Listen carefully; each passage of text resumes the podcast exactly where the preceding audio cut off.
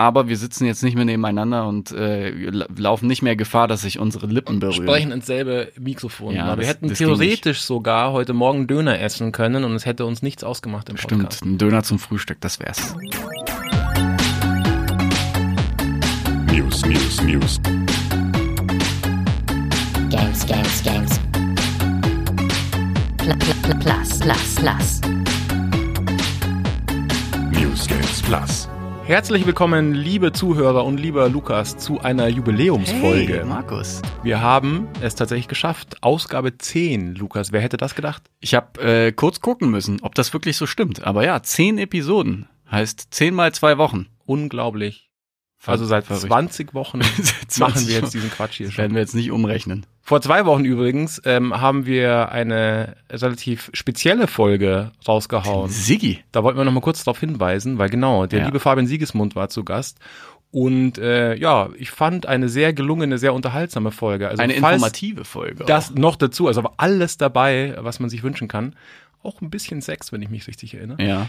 Äh, von daher, wer es verpasst hat, noch mal reinhören, auf Ja. jeden Fall. Jetzt sind wir wieder normal unterwegs, nur wir beide hier in der Kabine. Relativ normal, würde ich sagen. Erstens ist der liebe Julian wieder da. Aus dem Urlaub zurück, let's go, Julian, hey. Hey, Uh, Yippie, geil. scheiß auf Urlaub. Ja. Und Arbeit aber arbeiten mit uns ist Ja, doch fast wirklich. wie Urlaub, Julian, oder? ist, äh, ist gleich. Ja. Okay, sehr gut. Das wollten wir hören. Aber noch was wollten wir ein bisschen anders machen, diese Folge. Und zwar gibt's ja so viel zu zocken momentan, dass wir uns gesagt haben, wir kicken unsere Standardrubrik, was zocken wir gerade? Beziehungsweise, nee, wir kicken sie nicht, sondern wir blasen sie einfach auf zu einer, zum ersten richtigen zum ersten Thema. großen Thema. Denn es ist einfach zu viel los, so wie ich angekündigt habe. Ab September geht's Schlag auf Schlag. Mein Terminplaner ist voll bis, bis Dezember mit, äh, mit, mit so echten Wochenplänen. In der Woche zocke ich das, Mitte Oktober kommt das, dann muss ich äh, hier mal äh, wechseln von dem einen Game zum anderen. Echt, du bist so richtig strukturiert unterwegs, Ja. was das angeht. Anders kommt man ja nicht voran. Bei so vielen Spielen, wir müssen ja immer informiert bleiben, wir müssen ja den Leuten auch immer erzählen, was, was die Sache ist. Und da kann ich nicht einfach irgendwie ein Dreivierteljahr ein Spiel irgendwie so langsam zocken. Das stimmt, aber ich, äh, ich halte mir da gerne ein bisschen die Freiheiten offen, Ja. da so ein bisschen Ja. mal, mal so, ein- so ein Indie-Game rein zu freestylen und so. Also, Ist mir aber auch schon negativ aufgefallen in diesem Jahr, dass du ein bisschen so, du lässt es halt so schlürfen. Ja? Hier Schlür- und da. schlürfen? Sch- Schlürfi. Sch- Hier und da werden einfach mal Spiele nicht zu Ende gespielt. Ich erinnere an äh, Plague's Tale. Äh, ich erinnere da bin ich mich- noch mitten dabei. Ja, aber Das guck mal, wie lange das schon dauert. Das war doch Ja. Epi Episode drei oder vier und bist immer noch nicht durch. Aber das ist wie so, ein, das wie, so ein, wie so ein guter Wein. Das muss man ähm, mit Genuss und in Ruhe schlürfen. Ja. Aber was definitiv nicht geschlürft wird, äh, Gears of War 5 heißt nicht mehr Gears of War 5, sondern Gears 5 kam bisschen früher als der offizielle Release für die Besitzer des Ultimate Passes. Wie wir natürlich sind, weil wir weil halt wir ultimativ, ultimativ, unterwegs geil sind. sind. auch. Und wir zocken es jetzt seit mittlerweile einer Woche in allen Modi. Und naja, in Markus, fast allen Modi. Ich habe es bis jetzt Ja. nicht geschafft, äh, diesen Fluchtmodus auszuprobieren, weil ich da immer rausgeflogen bin. Ja, okay, bei mir geht's, mir ging's ein bisschen anders. Fluchtmodus hat funktioniert, Koop mit einem Kumpel nicht. Aber wollen wir mal nicht äh, zu sehr vorweggreifen. Wie gefällt dir Gears 5 Markus Rehmann? Sehr gut. Überraschend gut. Ja. Ich habe ein paar Kleinigkeiten zu meckern. Da kommen wir gleich noch dazu. Aber ich hatte wenig Erwartungen. Ich muss sagen, ich bin alter Gears-Fan, war aber auch leicht müde. Also Gears 4 habe ich durchgespielt, fand ich okay, aber ich dachte mir, boah, so langsam hat sich's ein bisschen ausgegiert und hatte deswegen keine wahnsinnigen Erwartungen an Gears 5 und bin jetzt sehr positiv angetan. Wie geht's dir denn? Mir geht es genauso. Ähm, ich habe ja lustigerweise erst vor wenigen Wochen Gears 4 gespielt und durchgespielt. Und dabei dachte ich mir, cool, es sieht gut aus, spielt sich ganz fluffig, aber es erinnert mich zu sehr an die Vorgänger. Also Gears 1 bis 3 sind halt zehn Jahre her. Und ähm, ich habe jetzt keinen großen Fortschritt erkannt. Ich Und den sogar- Effekt habe ich jetzt bei 5. Ich finde sogar, es, äh, das Vierer hatte sogar, was die Story angeht und so, eher einen Rückschritt. Ich fand das nicht mehr so packend, nicht mehr so spektakulär. Das war alles so, ja, Ja. puh. Ich meine auch eher so den Aufbau der Levels, dass du dich von einer Schießbude zur anderen bewegt hast. Und das hat mich schon unterhalten. Es war nett, aber das war jetzt nicht so, dass ich unbedingt jeden Abend weiterspielen wollte. Und bei Gears 5 hat's mich wirklich gepackt, weil sie hier und da Kleinigkeiten anders machen, was das Gameplay angeht und natürlich was den Storyaufbau angeht, äh, auch ein bisschen was Neues ausprobieren. Äh, Stichwort leichtes Open World haben sie ja eingebaut. Ich, wir, wir sind noch nicht so. Wie, wie lange hast du gespielt, Markus? Boah, also Das müssen wir noch dazu in sagen. Stunden kann ich jetzt nicht sagen, aber ich bin so in der Mitte des zweiten Akts. Also ich Okay. habe den ersten Open World Part Ja. schon gesehen Ja. und reingeschnuppert sozusagen. Und ja, genau. Dann sind wir auf dem gleichen Level. Ich bin auch fast mit dem zweiten Akt durch und habe jetzt gesehen, was neu ist. Und ich find's gut. Denn äh, es sorgt dafür, dass du Passagen hast, wo du mal was anderes macht, machst, außer Sollen wir ganz kurz, sollen wir ganz kurz darauf eingehen, wie das genau aussieht für Leute, die es noch Naja, nicht gecheckt vielleicht haben? ohne zu viel zu spoilern, oder? Ja, klar. Also genau. Die Kurzfassung ist, es ist so ähnlich wie bei God of War, finde ich, beim letzten. Du hast lineare Levels, aber ähm, dazwischen immer wieder Parts, wo man eben in einem größeren Bereich unterwegs ist. Dieser größere Bereich ist aber nicht wie jetzt zum Beispiel bei Metro so mit Feinden und so weiter besiedelt und äh, krasse Action, sondern das ist eher, du erkundest halt diesen Bereich und suchst nach anderen oder nach, nach Nebenmissionen und, und wo es mit der Hauptmission weitergeht sozusagen. Genau, und es sind so viele Kleinigkeiten, die man dann auch erkunden kann in der Welt. Irgendwelche Dog-Tags oder äh, so legendäre Waffen. Ich habe so eine coole Sniper gefunden in einer Mhm. Schneehütte. Dachte ich mir auch so, es wird jetzt die Spielerfahrung nicht großartig verändern, aber es ist irgendwie nett, dass deine äh, Erkundung dir irgendwie auch was bringt. Was man auch noch findet und äh, was auch äh, ja ein neuer Bestandteil des Spiels ist, ist ähm, der Roboter, den du dabei hast. Den gab es im vierten Jack. Teil ja auch schon. Jack, genau. Der kann jetzt aufgelevelt werden mit diversen. Fähigkeiten. Genau. Und Das finde ich auch nett.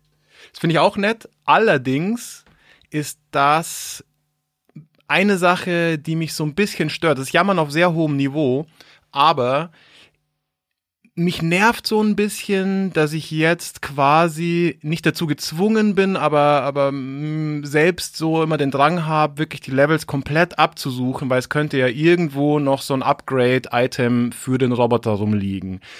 Das finde ich A, ein bisschen doof, weil ich Gears immer so als ziemlich straightforward Shooter äh, empfunden habe und gespielt habe und das auch geil fand. Das war kein großes, äh, keine Ahnung, Tamtam, sondern einfach ballern äh, und Hirn aus. Jetzt, wie gesagt, muss ich da immer so ein bisschen die Gegend noch absuchen und ich finde, das ist lustig, das ist bei anderen Spielen ja auch öfter äh, der Fall, wo es solche Mechaniken gibt. Ähm, es ist ja oft so, wow, wir müssen unbedingt, hey, wir müssen zu diesem Turm, unser, äh, unser zweiter Trupp ist in Gefahr, wir müssen so schnell wie möglich denen helfen. Und du so, ja, aber Moment, ich chill jetzt noch mal kurz hier und, und such noch mal in diesem äh, Schuppen hier alle vier Ecken ab, weil es könnte ja noch irgendwo, ich, ich guck noch kurz in den Keller, ob da nicht noch was rumliegt. Das ergibt so ein bisschen storymäßig auch keinen Sinn manchmal. Ich weiß ganz genau, was du meinst. Ich finde diesen Aspekt tatsächlich cool, denn auch verglichen mit dem Vierer bin ich durchgerast durch die Levels. Ich habe es ja jetzt auch irgendwie auf dem normalen Schwierigkeitsgrad gespielt ähm, und obwohl die Levels so schön gestaltet waren, bin ich einfach durchgerusht. Ich wollte einfach nur die Story durchspielen. Ich habe hier irgendwie ballern, ballern, ballern, ballern, weiter, weiter, weiter. Beim vierten jetzt. Beim vierten. Und beim Fünfer lässt man sich ein bisschen mehr Zeit, um halt auch mal irgendwie das Design der Welt äh, auf sich wirken zu lassen. Ich bin immer großer Freund davon, weil wenn du dir das, wenn du da mal genauer hinschaust, auch mit diesen ganzen Collectibles und den Stories, sie geben sich ja Mühe, diese Welt irgendwie mit Inhalt zu füllen und mit, mit bisschen Drama und irgendwie so persönlichen Stories. Und diese Items helfen auf jeden Fall dabei, weil du eben mal in eine Bibliothek reinläufst in der äh, zerstörten Straße Das und da findest du noch ein Item und dann gibt's noch Ja. die äh, Roboterteile dazu. Das finde ich eigentlich cool, weil das so ein bisschen das Tempo rausnimmt und mich persönlich langweilt es dann Das, weniger. das stimmt. Ähm, das ist mir auch schon aufgefallen. Lustigerweise diese Bibliothek, genau die ähm, ist mir auch im Gedächtnis geblieben, weil an der würde man normalerweise auf jeden Fall einfach vorbeilatschen. Und da haben sie halt einfach wirklich nochmal zwei super schön gestaltete Räume da irgendwie, in die man dann da reinlatscht. Aber also wie gesagt, es ist auf jeden Fall eh Jammern auf hohem Niveau. Und ich kann dem Aspekt von dir was abgewinnen, aber es darf halt nicht übertrieben werden. Und ich finde, es gibt so ein paar Gegenden, gerade die dann so ein bisschen sehr weitläufig werden. Ja, also ohne jetzt zu viel zu spoilern, dieses erste Dorf, in dem man sich befindet, da hat es mich irgendwann genervt, weil ich wirklich gedacht, ah gut, dann gucke ich jetzt in die Hütte auch noch rein und jetzt, äh, ah, da vorne ist noch eine Tür, in der ich noch nicht drin war und das zieht sich halt relativ lange. Von daher, das fand ich irgendwann so ein bisschen äh, müßig. Aber was ultimativ geil ist, ist ja wohl die Grafik. 60 Frames. Ähm, ist das echtes 4K oder fast 4K? Auf jeden Fall sehr, sehr, sehr scharf. Teilweise Berge im Hintergrund, die du von der Realität nicht unterscheiden könntest. Wirklich, wirklich gut gemacht und äh, Sieht super geil aus, stimmt, aber auch da habe ich schon Gemecker gelesen. Was? Mir persönlich wäre es jetzt nicht negativ aufgefallen, aber es gibt Beschwerden, dass die äh, Umgebung sehr statisch ist. Also es ist fast nichts zerstörbar, äh, Ja, es okay, gibt ja. wenig Physik in, äh, äh, im Spiel so. Also da war wird schon auch auch ein bisschen damals- getrickst. ja, die haben damals auch richtig auf die Kacke gehauen. Ähm, wenn du da mal so einen Betonpfeiler angeschossen hast, da konntest du wirklich jeden, jeden Stein wegballern. Und das ist jetzt nicht mehr so der Fall, aber es stört mich null. Ich finde, äh, ich, ich schwanke immer zwischen, boah, ist die Action geil und boah, ist die Grafik geil. Ja, gerade dieses äh, 60 Frames auch ja. äh, bei der opulenten Optik, das ist schon sehr, sehr macht geil. ordentlich was her, ist ein guter Showcase und wenn man den Game Pass hat, dass das Ding irgendwie äh, dir, dir gratis zur Verfügung gestellt wird, ist schon echt ein Brett. Also ich würde sagen, das ist so das erste große Highlight des Game Passes und äh, Naja. Was war denn- was war denn da noch ein Forza Horizon 4 war ja auch Aber schon am Day One am Start und Ja? so weiter. Ja, ja. gibt's den Gab schon, gab schon ein paar ja, okay. Sachen. Ja. Aber ja, es ist auf jeden Fall ein Rennspiele sind Highlight. halt nicht für jeden. Weißt du, das ist halt so ein Nischengenre. Äh, Gears, Gears ist für Gears- klein und groß. Gears muss jeder spielen. Jung und alt, alle, Frauen, Männer, Kinder, alle, alle lieben Gears. Es ist natürlich immer noch sehr, sehr brutal und teilweise eklig, aber ich finde den Stil immer noch cool. Ich finde die Welt gut macht schon und ich Laune. finde gut, dass sie halt eben was Neues ausprobieren, dass es nicht einfach nur ein Aufguss ist von Teil 4. Ich finde die Story auch bisher nett. das ist auch noch, ein- ja, das ist auch noch ein Aspekt, den sie wieder viel besser gemacht haben wie im vierten Teil. Wenn ich im vierten Teil war mir die Story einfach echt egal.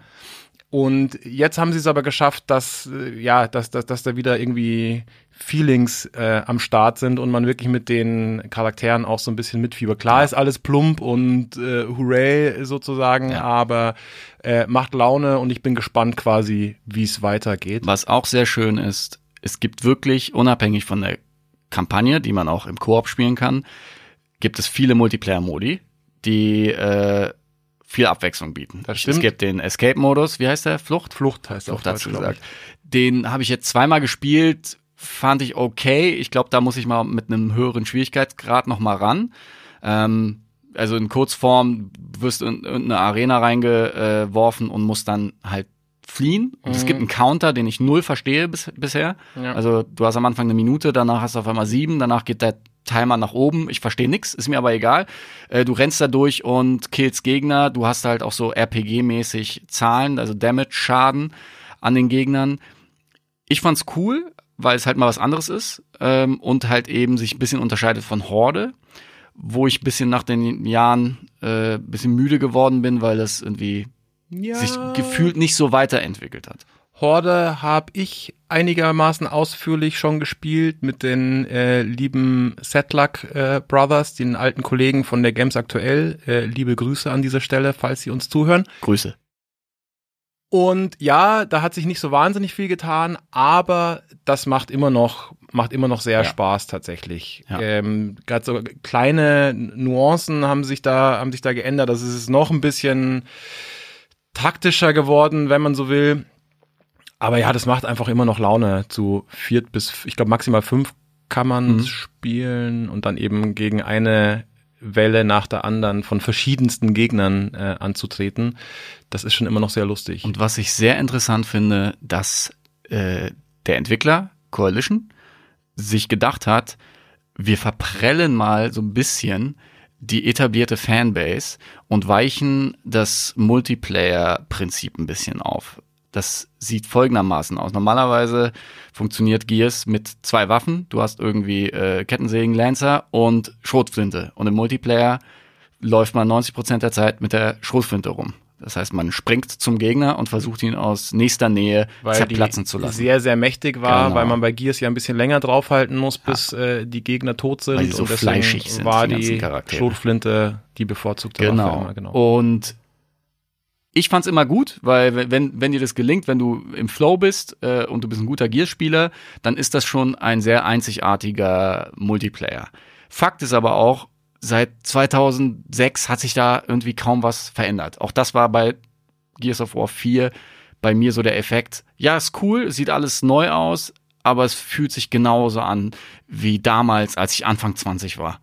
Und ich, ich bin großer Freund davon, dass sich, dass sich Marken, Spiele, Marken, Serien ein bisschen weiterentwickeln und zumindest eine Option extra bieten. Und das muss man denen ja auch zugute halten. Sie haben jetzt nicht einfach alles verändert, sondern sie haben den Arcade-Modus äh, quasi eingebaut. Es gibt den Classic Multiplayer für alle Fans und dann gibt es neu. Das ist der Unterschied zu diesem Arcade. Arcade-Modus. Okay. Und da bin ich, habe ich kurz mal reingeguckt und habe dann mit dem Lancer wirklich einen Headshot nach dem anderen verpasst.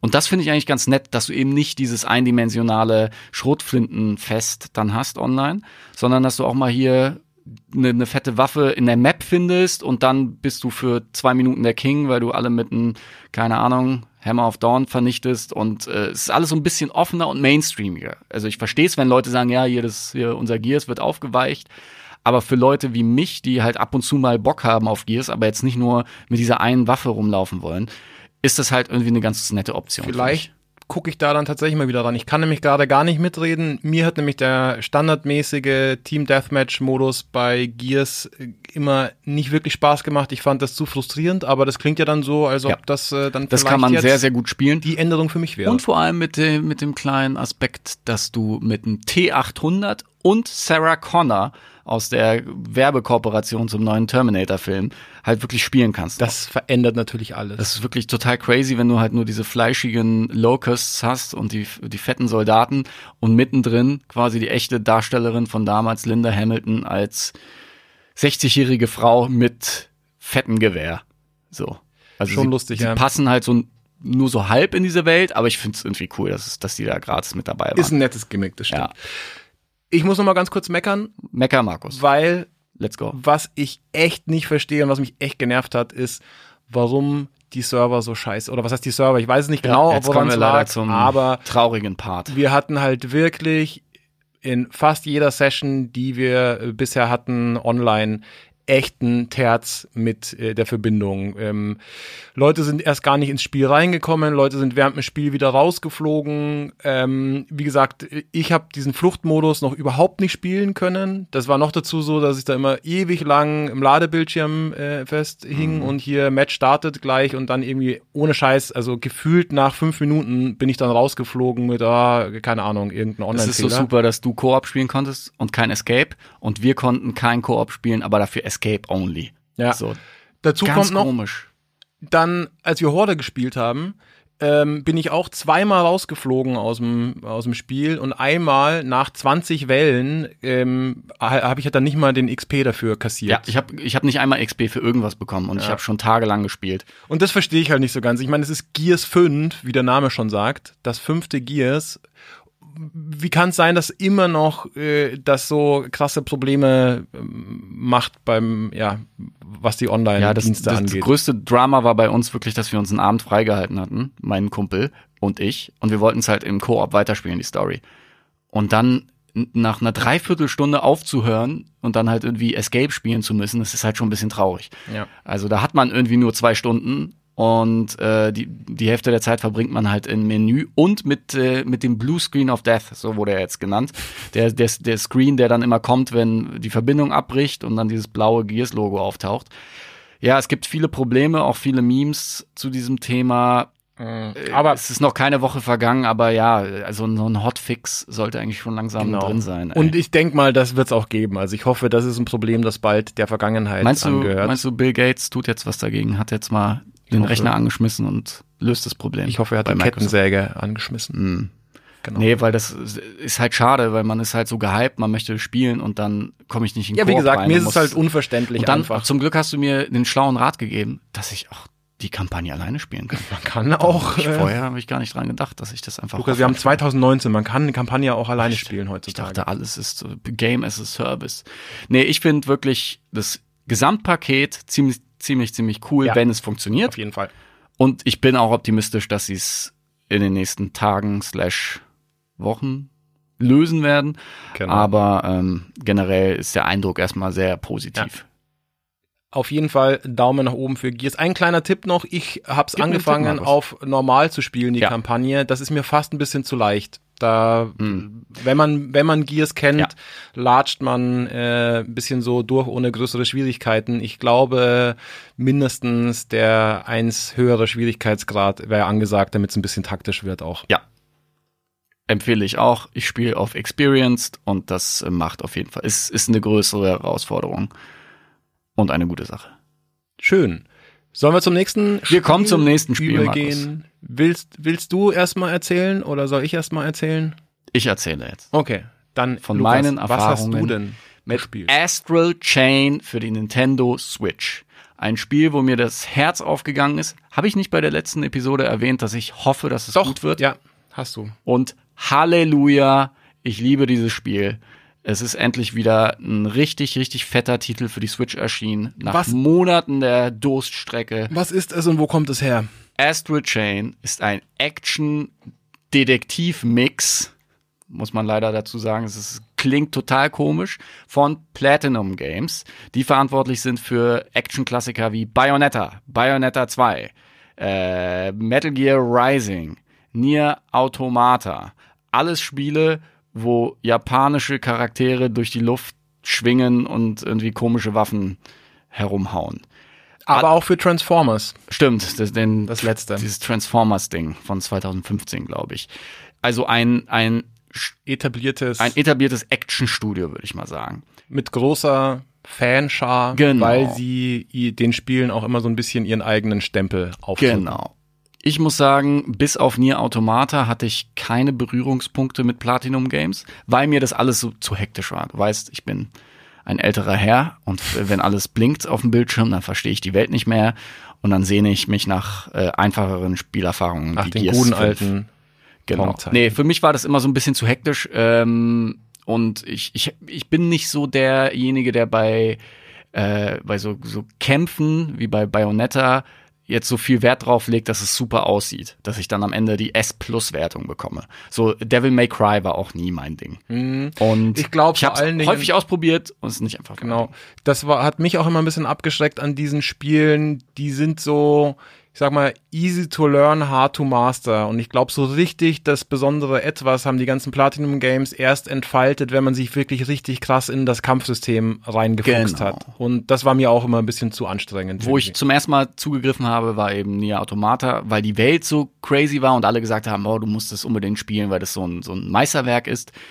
Und da gebe ich den Leuten recht, das ist wirklich ein Meisterwerk, das ist ein ganz eigenartiges Spiel mit einer eigenen Faszination und die Musik gehört zum Besten, was ich jemals in einem Spiel irgendwie erlebt habe. Ähm, und das Game ist nochmal irgendwie was anderes. Es hat natürlich auch ein ähnliches Kampfsystem, was auf der Astral Chain basiert, nämlich der Kette, die äh, dich äh, als quasi so ein, so ein Elite-Polizist verbindet mit der Legion. Das ist so dein Haustier, was du dann an der Kette hast. Und du steuerst beide Charaktere quasi gleichzeitig mit beiden Sticks. Und das klingt funky, ist es auch, macht aber einfach das Gameplay so komplett neu und anders. Und äh, die, die Story geht so, dass du so ein äh, Geschwisterpärchen quasi spielst. Du entscheidest dich für einen Charakter, der dann aber lustigerweise die Fresse hält für die ganze Story. Nur äh, quasi deine Schwester in meinem Fall labert dann in der Story, was so ein bisschen eine komische Entscheidung ist. Das heißt, du entscheidest dich für die Person, die dann weniger interessant ist. Ist aber wurscht. Okay. Die Story ist typisch japanisch Anime durchgeknallt, stört mich aber auch nicht so, weil es einfach äh, in der Gesamtheit so ein geiles Paket ergibt, ähm, das wirklich, wirklich Spaß macht. Also man muss so ein bisschen ins Detail gehen, wie das, wie das aussieht. Du bist halt eben dieser Elite-Polizist und du wirst ständig zu irgendwelchen Tatorten hingeschickt, ähm, wo du Hinweise sammeln musst. Das heißt, du hast immer in so einer zweistündigen Mission locker eine halbe Stunde Erkundung, Minispiele und irgendwie Sachen, die nichts mit Action zu tun haben. Und dann steigert sich diese Action halt immer weiter und du gelangst dann meistens in so eine Parallelwelt, wo du dann Rätsel lösen musst, wo du gegen Gegner kämpfst und am Ende hast du meistens noch einen Endboss. Die Missionen ähneln sich halt in dem Aufbau. Es hat mich aber jetzt nach 20 Stunden null gestört, weil der Mix aus geiler Grafik, äh, auch für Switch-Verhältnisse wirklich, wirklich schön gemacht, ähm, cooles Gameplay und dann eben so diesem, dieser Abwechslung mit irgendwie hier mal eine ruhige Passage für 10 Minuten, hier ein bisschen Story und dann wieder ein bisschen Action und dann läufst du wieder weiter.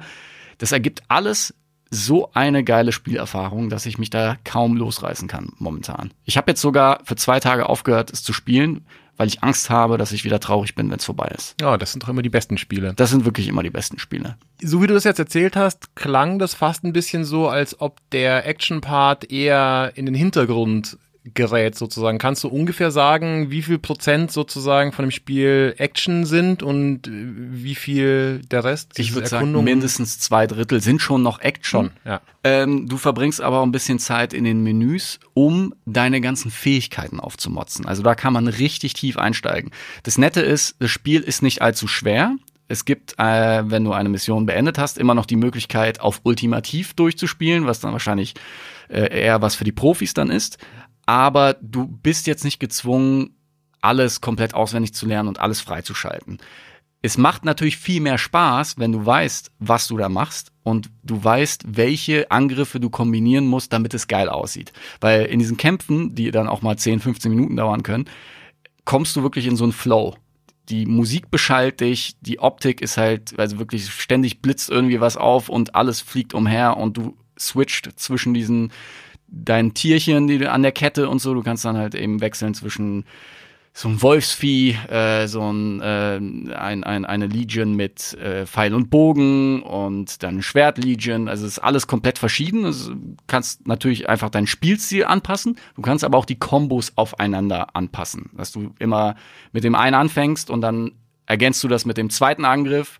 Und äh, du kannst sau viele Features quasi für diese einzelnen Legions freispielen. Das klingt aber schon wieder ganz schön komplex irgendwie. Ja, es, es geht schon so in Richtung Rollenspiel, weil du halt eben auch Erfahrungen sammelst und deine ganzen Punkte und Kohle und du einfach sau viel freispielen kannst. Aber würde ich mal behaupten, du musst jetzt nicht unbedingt. Wenn du jetzt nach den ersten vier, fünf, sechs Stunden deine Combo gefunden hast, die dir gefällt, dann bist du eigentlich schon fein raus. Du musst jetzt nicht unbedingt alle Legions ständig benutzen. Also es ist nicht, weil, wie gesagt, ich bin auch nicht so der Action-Platinum-Zocker.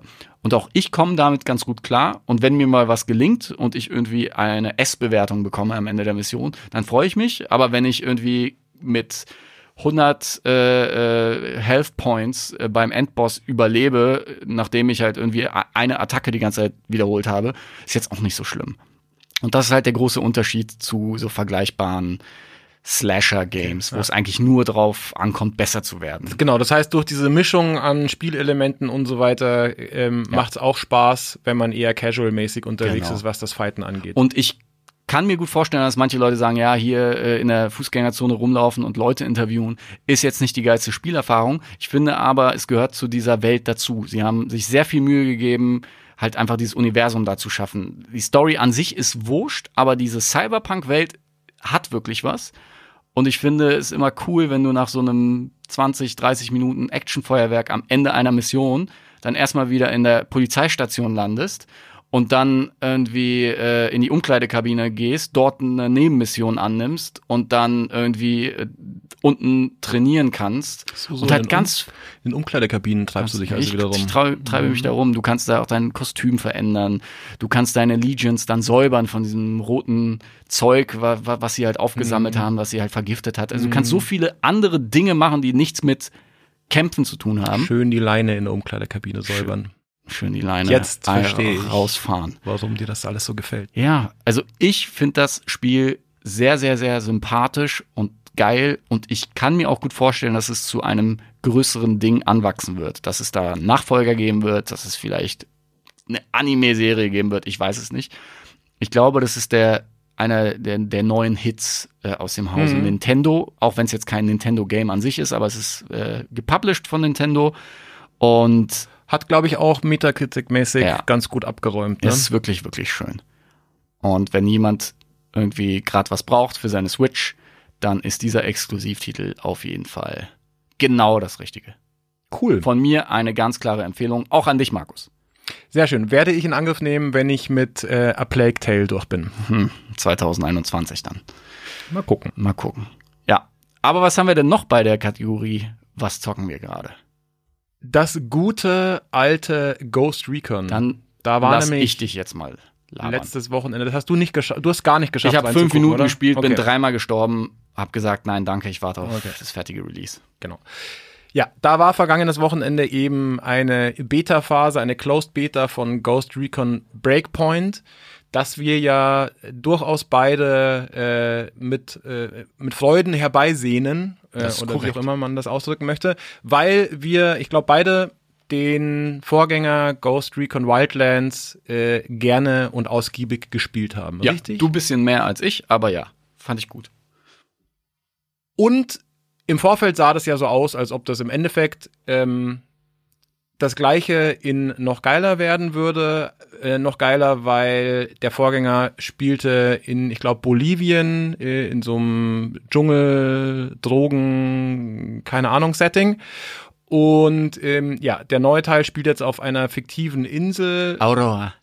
Genau, die verschiedene Klimazonen hat, also ein bisschen abwechslungsreicher, was, was das Setting angeht. Also es gibt Strand, Dschungel, äh, schneebedeckte Berge und so weiter.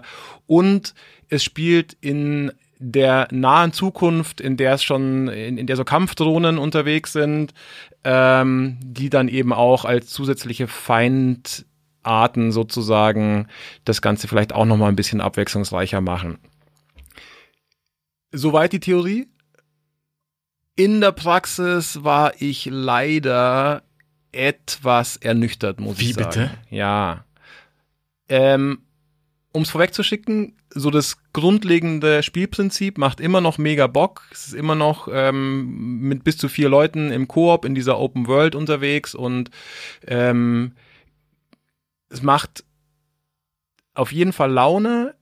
Es macht, glaube ich, noch ein bisschen mehr Laune, weil man jetzt äh, sich spezialisieren kann. Im Vorgänger hat ja jeder alles äh, gemacht oder hat jeder mehr oder weniger dieselben Fähigkeiten äh, gehabt, weswegen die Taktik ein bisschen zu kurz kam, finde ich, auf äh, zumindest ähm, ja zumindest dann im Laufe des äh, Spiels. Jetzt kann sich jeder spezialisieren. Es gibt einen Scharfschützen, es gibt so einen Stealth-Typen, keine Ahnung mehr, wie der jetzt heißt genau, aber ist auch egal. Äh, es gibt natürlich so eine Art Tank und den vierten habe ich jetzt gerade nicht mehr parat. Egal. Jedenfalls glaube ich, dass sich das dann äh, langfristig auch durchaus auswirken wird darauf, dass man halt im Team taktischer vorgeht, was was die Missionen angeht. Klingt erstmal alles cool, hat sich so grundlegend ganz gut gespielt, aber Aber. das große Aber. Damn. Sie haben das in letzter Zeit typische Ubisoft Games as a Service Konzept über das ganze Ding gestülpt. Mm. Und Wieso das, ist das schlecht? weil es die ganze Erfahrung meiner Meinung nach verwässert und äh, unnötig verkompliziert. Mhm. So, der Vorgänger war super easy. Ich fand genau, ge- unter anderem auch deswegen so geil, weil das so ein easy rein, easy raus Spiel war. Du konntest, selbst wenn die, deine Kumpels irgendwie schon 10, 20 Stunden länger gespielt haben, konntest du da äh, einsteigen, jederzeit wieder hast irgendeine Mission angenommen gemeinsam und hast die halt erledigt. Das war wirklich das perfekte Spiel für, wir spielen ab und zu zusammen und ab und zu halt nicht so. Ähm, und auch nach Wochen hast du noch genau gecheckt, was Phase ist, weil das grundlegende, ja, der grundlegende Spielablauf war halt einfach simpel. Simpel, aber geil. Und jetzt gibt's so viele Optionen. Also es geht damit los. Es gibt jetzt plötzlich so so eine Hub-Welt sozusagen, so ein verstecktes äh, Gebiet, in dem es ja, das ist so eine, so, so eine Rebellengruppe oder sowas ist da stationiert. Das ist ein bisschen wie zum Beispiel das Weiße Haus bei The Division 2. So ein, im Endeffekt sind es verschiedene ja, wie soll ich sagen, Menüpunkte sozusagen. Es gibt, du kannst dir Missionen holen, du kannst irgendwie deine Waffen aufwerten, bla bla bla, äh, aber halt nicht als Menü gestaltet, sondern als Gebiet und an diesem einen Tisch ist das eine und dann gehst du eine Treppe hoch, da ist dann der, der nächste Typ, mit dem du labern kannst und irgendwas machen kannst und äh, hinten links steht dann äh, der übernächste, der auch wieder irgendwas im Angebot hat und ähm, das nervt mich schon mal. Ich habe echt ein paar Mal erstmal wieder äh, gucken müssen, wie finde ich denn aus dieser Kackhöhle hier überhaupt wieder raus. Und ja, wozu, wozu diesen ganzen, also es ist schon klar, wozu. Sie wollen natürlich wieder, dass man das Spiel so lange wie möglich spielt, dass im Nachhinein irgendwie schön viele DLCs und äh, Zusatzoptionen irgendwie noch mit reinpatchen können. Ähm, aber als Spieler denke ich mir, wozu das Ganze? Das war Hm. geil, so wie es war. Ich brauche nicht mehr von diesem ganzen Quatsch. Hm. Weiter geht's mit den Missionsarten. Ich habe mal vorhin kurz nochmal runtergeschrieben, was es alles gibt oder was ich bis jetzt gesehen habe. Gibt ja bestimmt noch mehr. Ich habe äh, selbst auch nur vielleicht zwei Stunden reingeschaut. Es gibt Fraktionseinsätze, es gibt Aufsatzeinsatzziele, wo man für seine Waffen Aufsätze Ach so, ich dachte, dann. einen Aufsatz schreiben muss. Ja, das, das wäre fast wieder lustig vielleicht. Es gibt Waffeneinsatzziele, es gibt Tutorial-Einsätze, es gibt Fundstück-Einsatzziele, es gibt Nachforschungen, es gibt natürlich Haupteinsätze und es gibt Nebeneinsätze und es gibt Mm. wahrscheinlich gibt's auch Einsatzeinsätze. Hm. Ähm, ja, nervt. Überfordert. Ja, überfordert total Man- und äh, Hm. Wie gesagt, das war so ein simples, aber geniales äh, Spielprinzip, warum das Ganze so Man aufblasen mit so einem Käse. Mit, mit Icons Genau. und hat nicht mehr so ich den bin ohne roten Scheiß, Faden ich habe. Ich, also mir hat's auch widerstrebt, deswegen habe ich auch keine Lust gehabt, mich damit zu beschäftigen. Aber ich war wirklich überfordert von diesem fucking Menü. So, hä, was? Und wenn du dann auf den Einsatz klickst, dann geht noch mal ein Fenster auf, wo dir noch mal irgendwie, wo du noch mal irgendwas anklicken kannst und so. Ich mir echt denke, nein, ich will einfach nur auf der Karte sehen, wo ich jetzt hinfahren muss und äh, und was ich da machen muss sozusagen. Punkt. Bei den Waffen geht's weiter. Natürlich kannst du die Waffen aufwerten mit äh, Visier, mit äh, Magazin und so weiter. So soweit so noch normal würde ich sagen. Dann haben die Waffen aber auch noch irgendwelche Perks, die du finden musst und dann auf. Also äh, Zu viel für dich. viel viel zu viel. Das ist so, also wenn ich sowas will, dann spiele ich The Division. Da erwarte ich das so ein bisschen, dass ich mir die perfekte Ausrüstung, Ausrüstung bis ins letzte Detail zusammensetzen setzen kann und dass ich irgendwie mit äh, Nebenmissionen zugeschissen werde, weil da gibt's noch irgendeinen Loot zu holen und so. Aber Ghost war für mich immer, da geht's um äh, perfekte Absprache mit den Kumpels, da geht's um eine Taktik ausmachen, da geht's dann um vorsichtig vorgehen und so perfekt wie möglich eine äh, Mission mit den gegebenen Mitteln erfüllen. Und da geht's nicht um stundenlang irgendwie Ausrüstung optimieren und Loot finden. Ja, da spricht der wahre Ghost Recon Freund aus dir, weil du hast halt so viel Zeit mit dem Vorgänger verbracht. Und das ist jetzt ein konkretes Beispiel, was wir auch schon vor, vorhin hatten mit dem Verprellen von alten Communities. Hier hast du ja keine andere Möglichkeit. Es ist jetzt, das neue Ghost Recon ist jetzt so. genau. Und wenn dir das jetzt nicht gefällt, dann kann es, äh, ist zumindest die Gefahr da, dass du jetzt nicht mehr 100 Stunden damit verbringst, sondern nur 10. Ja. Also das klingt jetzt vielleicht ein bisschen zu dramatisch, weil ich jetzt irgendwie auch hier schön einen aufgetextet habe, äh, was da alles irgendwie, Lass es raus, Markus. was da Dafür, alles dafür nervt. sitzen wir hier. aber es ist halt so viel, deswegen muss ich so viel labern. Ähm, ich glaube, also ich gebe dem Ganzen trotzdem eine Chance. Wie gesagt, das grundlegende äh, Spiel macht immer noch Laune. Ähm, ich glaube nicht, dass das jetzt deswegen zwingend ein schlechtes Spiel werden muss. Ich frage mich halt nur, ach, warum müssen sie das geile Gears so so unnötig Mm. aufblasen? äh, Ghost, ja. Ja, Sorry, aber genau. schön, dass es dir jetzt auch mal passiert ist. ähm, weil ich momentan auch Ghost mit Gears verwechsel die ganze Zeit. Meine Hoffnung ist, um es abzuschließen, dass man das Ganze vielleicht einfach mehr oder weniger ignorieren kann, Mm. mit der Standardbewaffnung spielen kann und gut ist. Ja, die Sache ist ja so, wir sind ja privilegiert in unserem Job, weil wir unter anderem auch mit Ubisoft zusammenarbeiten, jetzt auch an einer Kampagne für Breakpoint.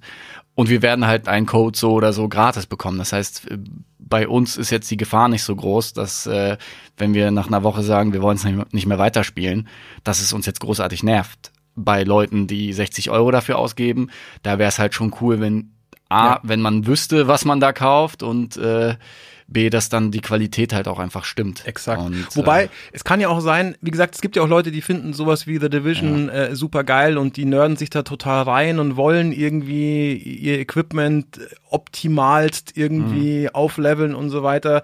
Vielleicht gibt's ja Leute, denen das genau dieser Mhm. neue Aspekt ja auch Bock macht dann im Endeffekt. Mir halt eher nicht. Oh nein. Also die Beta hat's jetzt eher nicht so gebracht für dich. Und äh, du wartest jetzt den Release ab und dann wird sich entscheiden, ob du da dran bleibst wie beim Vorgänger oder eben nicht. So sieht's aus, Ja, Lukas. eine schwierige Entscheidung bahnt sich an, Markus. Aber wir müssen irgendwann zum nächsten Thema kommen. Es nützt Dann alles nichts. lass uns das doch jetzt tun. Zweites Thema. Hurra, ein neues Resident Evil kommt, Markus. Geil. Oder vielleicht nicht geil. Es nennt sich Pro Project Resistance. Man kann es also immer noch Resi nennen.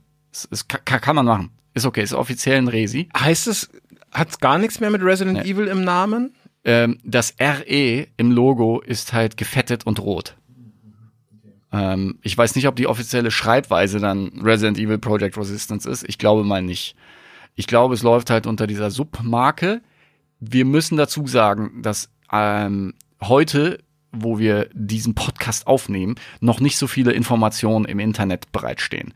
Wahrscheinlich, wenn ihr diesen Podcast hört, könnt ihr schon äh, unter Project Resistance Tokyo Game Show irgendwie eher googeln, was es da an neuen Infos gibt.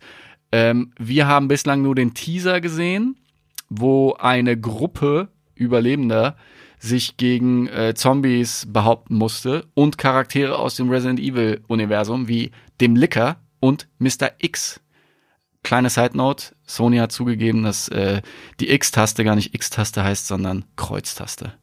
Das heißt, dein ganzes Leben muss, nein. war eine Lüge, ja. Julian, auch du musst das bitte jetzt in deinem Sprachgebrauch korrekt anwenden. Es ist die Viereck, Dreieck, Kreis und Kreuztaste, was ja total logisch ist, weil das sind, das sind halt alles hier Bist du dir sicher, dass die Pyramide. Kreistaste auch Kreistaste heißt und nicht Null-Taste oder Ja. O-Taste? Ja, ja. Das Kreis, Dreieck, Viereck und Kreuz. Drücke Kreuz zum Weitermachen. Vielleicht heißt er dann jetzt auch Mr. Kreuz. Kann ja auch sein. Ähm, aber das nur so als Info nebenbei. Ja, sehr, sehr gut zu wissen. Vielen es Dank. ist ein asymmetrischer Multiplayer Survival Horror. Muss man sich auf der Zunge zergehen lassen. Asymmetrisch deswegen, weil man da wahrscheinlich äh, auch einen Bösewicht, wie zum Beispiel Mr. Kreuz, steuern kann und dann gegen echte Leute kämpft. Genau, weil im Trailer sieht man, dass irgendein mysteriöser Typ äh, in so einem Kontrollraum rumhantiert und offensichtlich die Zombies auf die äh, auf die Truppe Leute hetzt und am Schluss sogar sich irgendwie so komische Steuerungshandschuhe anzieht und eben den Mr. X anscheinend direkt steuert sogar. Ja. Für mich riecht das total nach Left 4 Dead. D- Die Leute wünschen sich seit Jahren ein neues Left 4 Dead. Valve äh, ist einfach ein böses, böses Unternehmen, das nicht äh, möchte, dass wir Spaß haben im Leben und deswegen arbeiten sie weiterhin an irgendwelchen Dota äh, iPad Games statt Half-Life und Left 4 Dead weiter zu programmieren. Und deswegen sind wir auch, wir sind auch relativ äh, gespannt drauf, was die alten Left 4 Dead Entwickler jetzt beim Nachfolger machen, der da heißt äh, Back for Blood. Ach stimmt, das gab's ja auch noch, genau, das wurde ja auch angekündigt. Das wurde angekündigt, aber ist wahrscheinlich noch ein paar Jährchen in der Zukunft. Fakt ist, so ein äh, Koop-Shooter mit Zombies, ich bin sofort dabei. Wie sieht's bei dir aus mit so Left 4 Dead-mäßigen Experiences? absolut. Left 4 Dead, gerade den ersten Teil, habe ich äh, wahnsinnig Mm. gerne gespielt. Ich erinnere mich noch äh, sehr gut daran, wie ich mich immer gefragt habe, was wohl die Nachbarn denken, weil ich mitten in der Nacht irgendwas von Achtung Zunge, Achtung Zunge und oh nein, er hat mich angekotzt äh, in der Gegend rumgeplärt habe. Ja. Ähm, von daher, also eins der geilsten Multiplayer-Erlebnisse meiner Meinung nach Ja. ever. Auch ich leider nicht mehr erreicht. Ich, ich weiß gar nicht mehr warum, aber den zweiten Teil habe ich nicht mehr lange gespielt. Es kann aber daran gelegen haben, dass sich da bei mir die privaten Umstände ein bisschen geändert haben und ich deswegen einfach nicht mehr so viel Zeit zum Online-Zocken hatte. Ähm, Ich habe beide gern. Ich habe, äh, das- ich, Ja? so wie bei Kindern, wo man sich nicht entscheiden soll, ich habe beide gleich lieb. äh, Teil 2 war ein bisschen heller, hatte ein bisschen so einen anderen Style ähm, in den Locations. Es gab irgendwie diese, diesen Vergnügungspark und so. Mhm. Ähm, fand ich auch mega geil. Ich finde beide einfach so als Gesamtwerk. es gab das so- waren einfach Zeiten. Es gab so geile Momente. Ich erinnere mich auch noch, wie wir gleich in einer der ersten Partien, die wir gespielt haben, am, am Schluss musste man ja immer den Hubschrauber erreichen. Genau. Und da war es wirklich so ein klassisch klischeehaftes ähm, Actionfilmende, dass wir kurz vor dem äh, Hubschrauber waren. Wir, wir, wir sahen uns schon im Hubschrauber zu viert und dann hat mich doch noch die Zombie-Horde äh, überrannt. Und ich meinte nur zu den anderen, lasst mich zurück, Ja. rettet euch. Äh, es hat jetzt keinen Sinn mehr und äh, Ich schaff's nicht mehr. ja. Ja, sagt meiner Familie. bringt euch in Sicherheit. Genau, sagt meiner Familie, ich liebe liebe sie. Ja.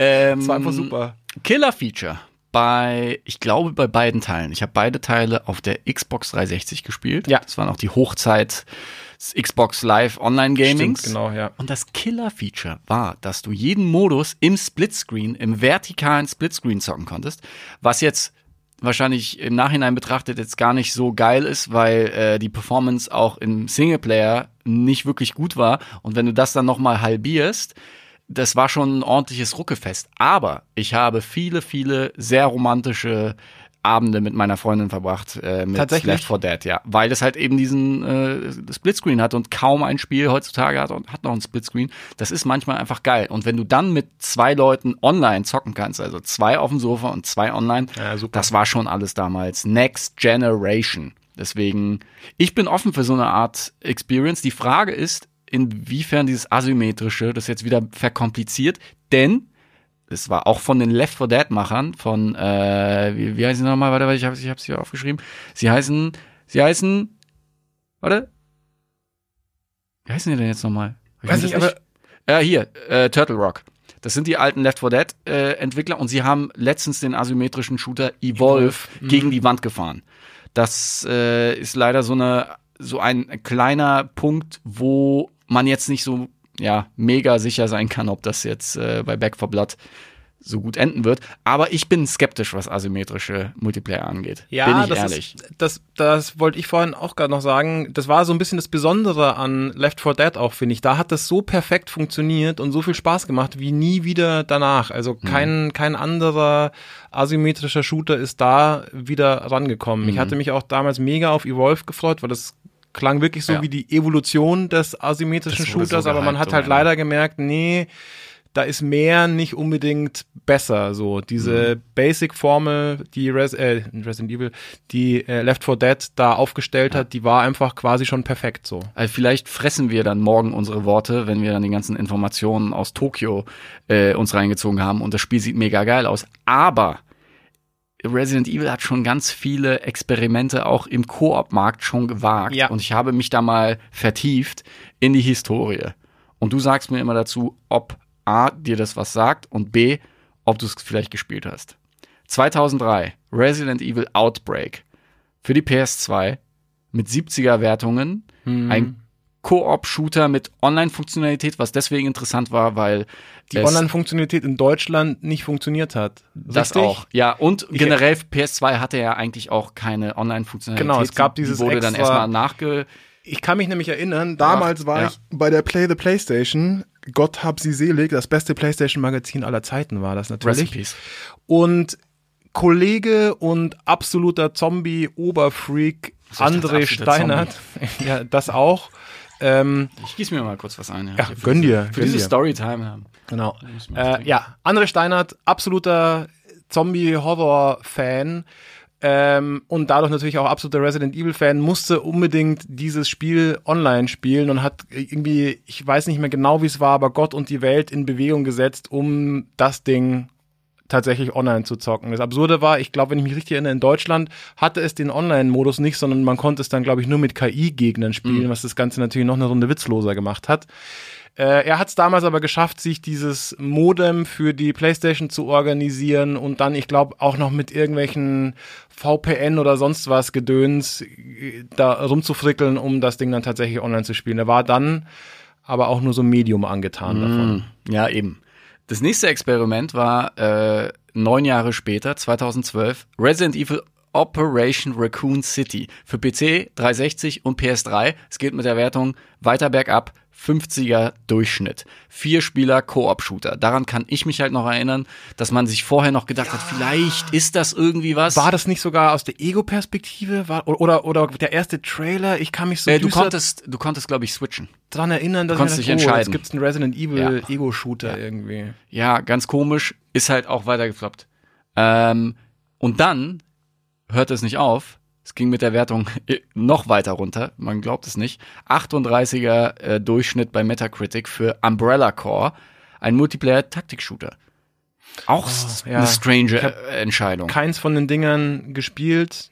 Aber alles riecht nach diesem, ja, wir haben das Resi-Universum, wir versuchen mal irgendwie im Multiplayer irgendwie einen neuen Weg einzuschlagen. Und bislang ging das halt echt nur nach hinten los. Ich Ja. hoffe nicht, dass jetzt das nächste bei einer 20er Durchschnittswertung Aber- landet. Ich kann es mir nicht vorstellen, Aber, aber, ja. es gab doch diese, oh shit, jetzt stehe ich wieder auf dem Schlauch. Diese Resident Evil, auch diesen Ableger, den man zumindest zu zweit spielen konnte. Revelations. Genau, Ja, das meine das habe ich gespielt. Und das waren ja guten gute. Kumpel Bart. Das waren ja durchweg gute Spiele. Die waren nett, oder? ja, ja. Die, die, sind, die sind cool. Vor allem, die waren so, so richtig Arcade-mäßig mit äh, Sternen, die du dann sammelst für den einzelnen Level und dann wiederholt man das so lange, bis man irgendwie alle Sterne erreicht hat. Und das war nett. Das äh, sieht zwar aus wie Grütze und die Animationen sind teilweise, also die haben mich regelmäßig, regelmäßig zum Lachen gebracht, weil du so, äh, du, du kannst dir halt so Animationen aufs Digi-Kreuz legen, einfach so, um mit den Leuten zu kommunizieren. Und da war so viel Crap dabei. Da gab es irgendwie den mechanischen Bullen, da gab es irgendwelche Strip-Einlagen und so. Und wenn du dann hier so diese Zombie-Umgebung hast und auf einmal äh, danst du da ab wie ein Roboter. Das, also mich hat das halt sehr, sehr amüsiert, aber es war natürlich von der Stimmung her kein Resident Evil. Ja. Ähm, Ich bin so ein bisschen skeptisch noch, was dieses äh, Project Resistance angeht, weil Left 4 Dead fand ich sehr, sehr dynamisch und genau deswegen hat das auch teilweise so einen Spaß gemacht und für so äh, absurde bis spannende Momente gesorgt. Und Resident Evil ist ja eher so das träge Spielprinzip meistens. Und da frage ich mich, A, ob sie das ändern und wenn nicht, B, ob dieses träge, das kann ja auch spannend sein irgendwie. Also Resident Evil 4 zum Beispiel hat ja genau deswegen so gut funktioniert, weil man so ein bisschen eingeschränkt war, was, äh, was die Bewegung angeht und man nur schießen konnte im Stehen und so weiter. Ähm, es kann durchaus auch was sein, dann wird es aber, glaube ich, wenn es in die Richtung geht, dann wird es ein ganz anderes Spielerlebnis als Left 4 Dead. Ja. Ähm, ich glaube, ich schraube meine anfängliche Skepsis ein bisschen zurück. Denn verglichen mit den anderen Spielen, mit, mit diesen Experimenten, Multiplayer-Experimenten, ist Resident Evil äh, in einem ganz anderen, äh, in einer ganz anderen Zeit jetzt gerade. Sie sind wieder im Kommen. Die letzten beiden Teile waren mega. Das stimmt. Resi 7 und Resident Evil 2 Remake. Für mich immer noch eins von drei Spielen des Jahres. aber beide immer noch mit diesem trägen Spiel. Genau, genau. Naja, aber Resi 7 war äh, aus der Ego-Perspektive und hat zumindest auch was Neues Ja. ausprobiert. Klar, ja. Und ich finde, sie gehen in die richtige Richtung. Sie wissen, was die Leute haben wollen. Das ist auch, glaube ich, der Unterschied hier zu 2012 und Raccoon City, wo, glaube ich, um die Zeit dann auch Resi 6 rausgekommen ist, was einfach so Fast and the Furious als Resident Evil irgendwie geendet ist. Das war wirklich in meinen Augen Trash. Ich war sehr, sehr enttäuscht, mal abgesehen davon, dass das Logo von Resident Evil aussieht, als würde man Oralverkehr an einer Giraffe Stimmt, das vollführen. war Das war wirklich absurd. Guckt mal drauf. Einmal gesehen, einmal 6 gesehen, kann man es nicht mehr Die ausblenden. Giraffe. Also zutiefst verstörend, was damals aus Resident Evil gemacht wurde. Und die letzten beiden Teile waren aber so geil, dass ich glaube, dass sie wissen, was sie da machen. Und zweitens, ich bin sehr großer Fan von der Engine. Ich finde, die Grafik ist der absolute Wahnsinn. Ähm, lustigerweise wird diese Engine halt, halt nur bei den Resi-Teilen genutzt. Ähm, ich finde, da kann man, könnte man theoretisch noch viel mehr rausholen, weil sie einfach wirklich technisch sehr, sehr beeindruckend ist. Und ich glaube, wenn das jetzt auch nochmal gut aussieht, eine gute Stimmung hat und dann der, der, das Grundprinzip des Multiplayers irgendwie stimmig ist, dann könnte es sein, dass wir uns in ein paar Monaten hier unterhalten und sagen, geil, ey, gestern Abend wieder hier, äh, wie heißt es jetzt? Project Resistance. Genau. Ja, Recherchei, Markus, Recherchei. Also du bist Pro. Ich bin jetzt, ich bin, Project Resistance. während wir drüber geredet haben, wieder ins Pro-Lager äh, gewechselt. Aber mal gucken, was die Tokyo Game Show so verrät. Vielleicht müssen wir uns wieder in zwei Wochen korrigieren. Alles ist scheiße. Ich glaub's aber nicht. Ich bleibe skeptisch, denn wie wir letztens erst wieder gemerkt haben, Zombies sind nicht alles. Zombies sind nicht, machen nicht automatisch alles gut. Markus, ist das etwa die Überleitung zu unserem dritten Thema? Mit Zombies. Sie war etwas holprig, Komm. wie so ein Zombie, der den Gang runterschleift. Also, ich, ich habe mich auch gefragt, wie, wie man es eigentlich beschreibt, was wir da gemacht haben. Also die Erfahrung an sich. Und ich habe auf der Website geguckt von dem äh, Dienstleister, sage Mhm. ich mal, in bin ich gespannt. Berlin am Kudamm. Der Dienstleister heißt äh, Anvio Ja, Anvio VR. und er bietet an Full Body Free Roam Multiplayer Virtual Reality. Das klingt erstmal vielversprechend. Und das ergibt Sinn. Und äh, an sich ist es Virtual Reality in einem großen Raum mit Ganzkörper-Controllern. sozusagen. Ja. genau. Also man hat einen Rucksack mit Rechner auf dem Rücken, hat, äh, ich glaube, eine HTC Vive war das, oder? Eine Mhm. weiterentwickelte. Ja, das war eine Vive mit Vive-Controllern. Genau. Diese Controller Knarre. sind aber in Form von einer Knarre auch. Genau. Und aber auch hier die Tracker an den Beinen. An Beinen und, äh, und Armen. Genau. Ja. Und man ist in einem relativ großen Raum unterwegs, in dem man sich dadurch, dass man den Rechner eben auf dem Rücken trägt, frei bewegen kann. Und das ist der größte Unterschied, wenn ich nämlich äh, Firewall auf der PSVR spiele in meinem Zimmer. Wenn ich mich da einmal einen Schritt zu weit bewege, dann hau ich meinen meinen Couchtisch um. Und das passiert dann natürlich nicht in so einem großen Raum. Also der Effekt war schon cool. Für mich war es das erste Mal, für dich ja nicht. Stimmt, ich habe in Amerika schon mal äh, The In Void Amerika drüben. in drüben über, über einen großen Teich, o- drüber, genau, ja, in, in der neuen Welt sozusagen. In Los, Habe ich, die- in Los Angeles? hab ich die ganz neue Welt ausprobiert. Ja, äh, genau. In LA in so einem Einkaufszentrum bin ich quasi zufällig über The Void gestolpert, was ich schon immer mal ausprobieren wollte. Das gab's da wirklich, sah einfach aus wie so ein, ja, wie so ein kleiner Shop in dieser Shopping Mall und dachte mir so, hä, was ist hier mit Star Wars? Was soll das? Und habe dann erst gecheckt, ah, das ist ja The Void, sofort rein. Ähm, und das ist ja so ein bisschen das Vorzeige-VR. Muss man auch sagen, ein bisschen anderes Konzept als jetzt hier in Berlin, weil das noch mehr auf Experience ausgelegt ist. Also The Void spielt ja ganz viel mit so Elementen, die im Spiel vorkommen, die sie dir dann auch in der echten Welt vorgaukeln. Also da war es zum Beispiel so, dass man am Anfang ähm, sich in so einen Shuttle reinsetzen muss und genau da, wo im Spiel die Bank ist, ist halt auch im echten Leben eine Bank. Man sitzt dann also tatsächlich in diesem Raum. Dann, wenn der Shuttle startet, fängt der ganze Raum an zu vibrieren. Shuttle landet auf einem Lavaplaneten und wenn dann die Shuttle-Tür aufgeht, wird es plötzlich richtig warm auch. Da haben sie irgendwie so Heizstrahler oder so aufgestellt. Also die spielen ganz viel mit solchen Elementen. Also man, man startet zum Beispiel auch ohne Waffe in der Hand. Und wenn dann das Geballer losgeht, ist im Spiel so ein Waffenschrank an der Wand und im echten Leben eben auch. Also du gehst dann im Spiel dahin, holst dir die Waffe raus und genau da, wo du hingreifst im Spiel, ist im echten Leben dann auch die Waffe und dann hast du die Waffe in der Hand und spielst weiter. So, das ist also sehr, sehr verschmolzen quasi VR und äh, und die echte Welt sozusagen. Und Dafür ist es aber relativ wenig Spiel. Das ist wirklich eher wie so eine Geisterbahn zum Durchgehen. Äh, es wird ein bisschen geballert, die letzten paar Minuten, aber davor eben sitzt du in diesem Shuttle, erkundest den Planeten, bla bla bla. Also es ist quasi für jedermann, nicht unbedingt nur für Zocker. Und dieses Ding in Berlin, zumindest die Variante, die wir gespielt haben. Es gibt ja, sie bieten momentan, glaube ich, vier verschiedene Spiele an. Da können wir gleich vielleicht auch mal kurz drauf eingehen.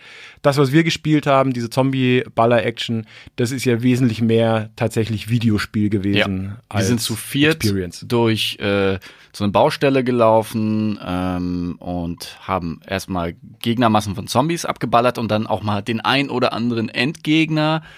Das war jetzt nicht besonders anspruchsvoll, aber der Effekt war schon interessant, weil man sich halt so viel gedreht hat, dass man wirklich nicht mal annähernd wusste, wo man ist. Ja. Und in diesem Raum gab es halt auch so eine Säule, klar, die, die ist dann halt verstärkt mit so Matratzen und so, falls da irgendwie was passieren sollte. Und ich glaube, man wird da auch nicht hingeführt. Genau. Aber ich hatte schon so diesen Effekt, so, oh, wo ist eigentlich die Wand? Ich weiß es überhaupt nicht. Und ich bin auch manchmal einfach nur so drei, vier Meter nach vorne gelaufen und der Effekt ist schon cool, weil man guckt runter, man sieht wirklich die, die Beine, wenn sie richtig getrackt werden, ähm, dann äh, ist das wirklich ein cooles Erlebnis, aber die Ballereien an sich haben uns natürlich als VR-Profis jetzt nicht so mega begeistert. Nee. Ich habe schon locker 20, 25 Stunden Firewall äh, quasi erlebt und das, das geht in eine ähnliche Richtung. Also echte Gegner, Ballereien, Ja. die ein bisschen sogar anspruchsvoller sind in Firewall. Genau. Das war tatsächlich eins Zwei meiner. Fire, es gibt zum Beispiel bei Firewall gibt's immer zwei Schussmodi und so. Und hier hattest du halt einfach nur einen Button, den du gedrückt hast. Das finde ich aber gar nicht so schlimm, weil man muss ja auch bedenken, dass da wirklich immer Leute wahrscheinlich hinkommen oder das auch für Leute geeignet sein muss, die halt nicht so Videospiel erfahren sind. Aber was ich schade fand, das war ja wirklich eigentlich nonstop einfach nur Zombies kommen von allen Seiten, eine Welle nach der anderen und du stehst halt da und ballerst in alle Richtungen ohne große Taktik, ohne Überraschungen auch und so. Mir wäre lieber gewesen, wenn da auch mal so ruhigere Parts dabei gewesen wären, wo man vielleicht sogar auch mal erschrocken wäre, weil man irgendwie, weiß nicht, durch einen Keller läuft und erst passiert nichts und plötzlich kommt dann doch irgendwo äh, wieder, wieder ein Zombie her.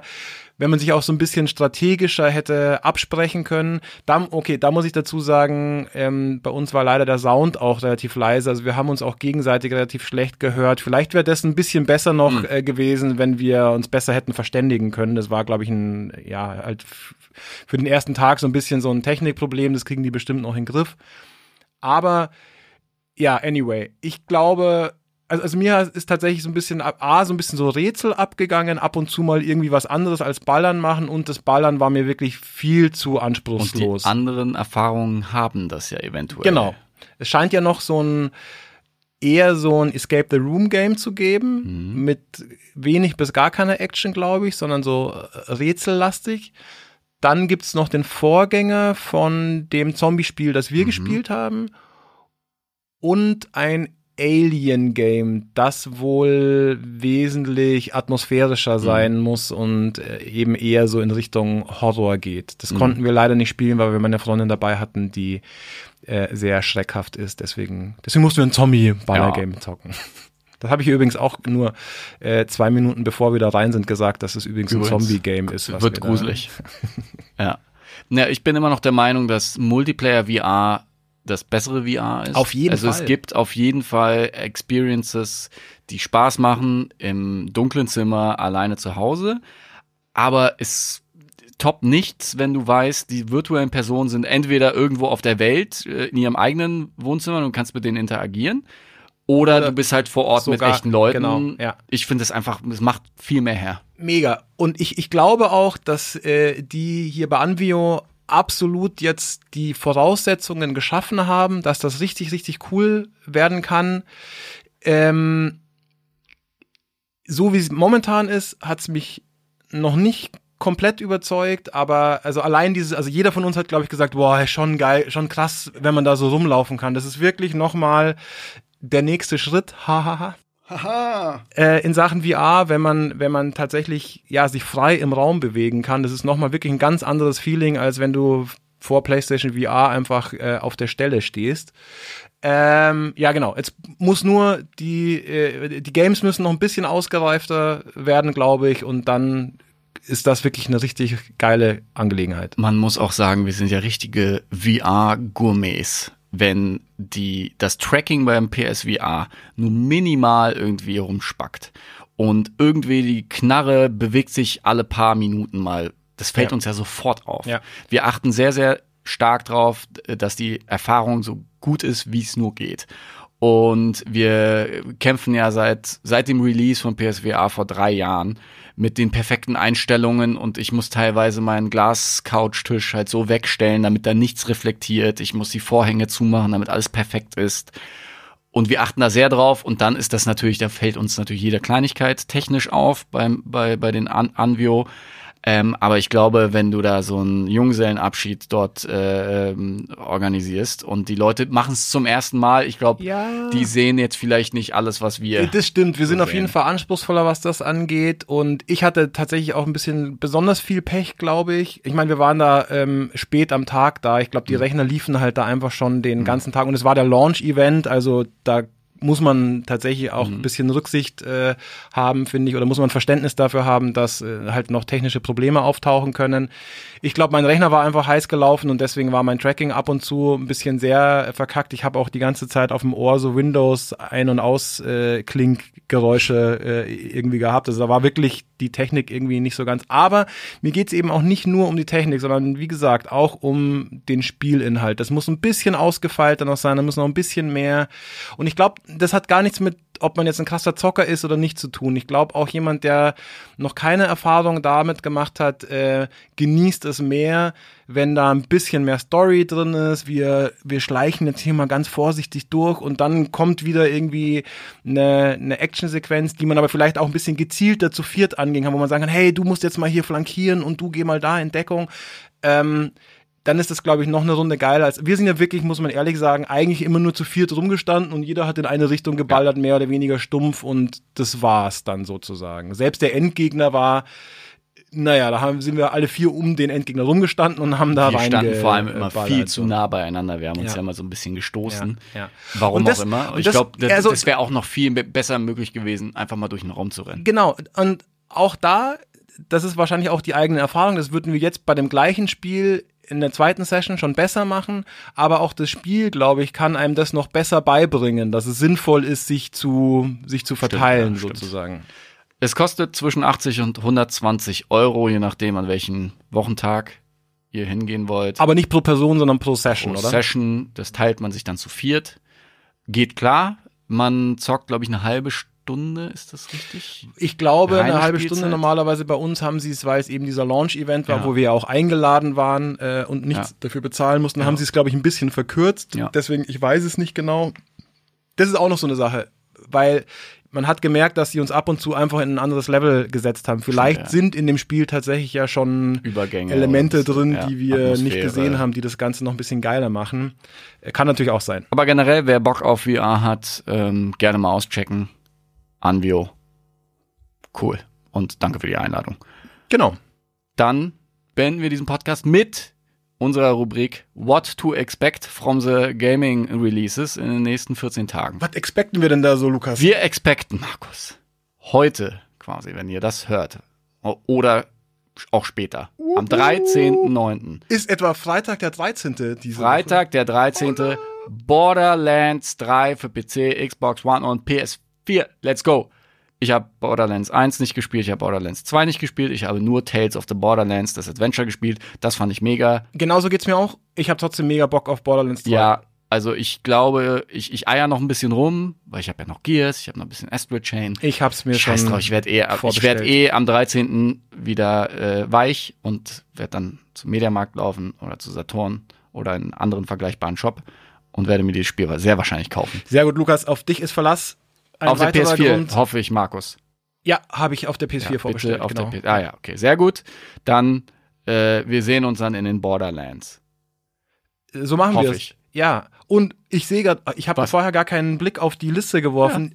Was? Am 20.09. kommt schon äh, Link's Awakening für die Switch.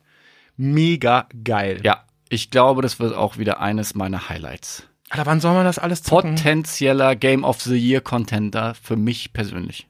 Bin ich ehrlich. Ich habe ja, ich habe auch richtig, richtig Bock drauf, weil ich nämlich auch das äh, Gameboy Original nie gespielt habe. Ja. Was ja ein sehr, sehr gutes Spiel schon Mhm. gewesen sein muss. Und jetzt der Look und so, das ist einfach so geil. Ich habe so Bock drauf. Und ich glaube, das wird das perfekte Switch-Spiel auch. Das ist wieder so ein, so ein perfektes Spiel Mhm. zum unterwegs auch mal schnell ein Ründchen spielen und so. Fun Fact. Bring it on. äh, in den nächsten Wochen könnte dann irgendwann mal eine Spezialepisode wiederkommen äh, mit dem Thema Remastered Games. Stimmt. Remasters. Und Oh. das ist ja ein Remaster. Das ist kein Remake. Es ist aber nah dran an einem Remake. Es basiert noch sehr auf dem alten Spiel, aber im Gegensatz zu einem Resident Evil, was ja wirklich von Grund auf ein neues Game ist, ähm, ist das halt eher so ein Remaster. Sie haben die, die ganzen alten Rätsel und Mechaniken genommen und sie halt aufgefrischt.